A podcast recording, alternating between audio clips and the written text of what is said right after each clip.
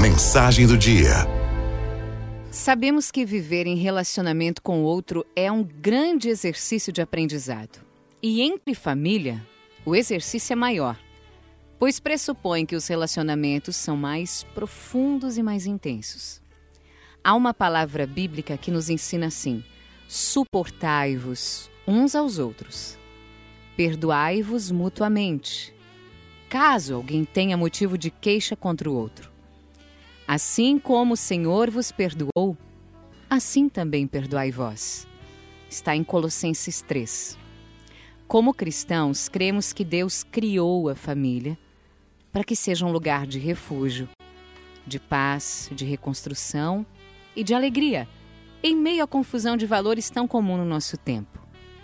A família é o lugar para exercitar o perdão e o carregar um ao outro. Infelizmente, conflitos ocorrem no contexto familiar, entre esposo e esposa, entre pais e filhos, entre os irmãos. Se não forem tratados a tempo, resultarão em mágoas, frustrações e na destruição do lar.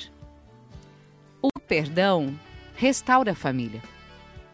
Quando há o perdão entre as partes ofendidas, Deus possibilita um novo começo diz um ditado: onde há perdão, os muros cairão.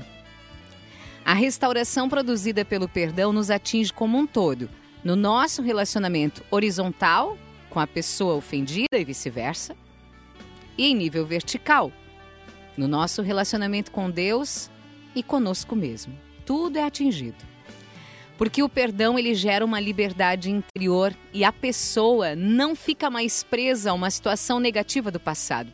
Ela fica livre.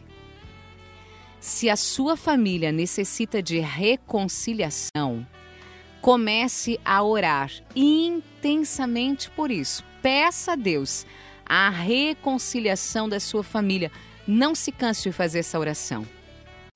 Avalie se você não precisa reconhecer falhas que cometeu e, se caso for, tome a iniciativa para pedir perdão. Seja um conciliador no seu lar, não jogue mais lenha na fogueira. Procure ser uma ponte entre as partes ofendidas. É tempo de Natal, de mudança de ano. São dias propícios para deixar a raiva e a mágoa ah, para trás e viver o novo nas nossas vidas e nas nossas famílias. Não percamos essa oportunidade, porque a vida, a vida passa rápido demais. FMI.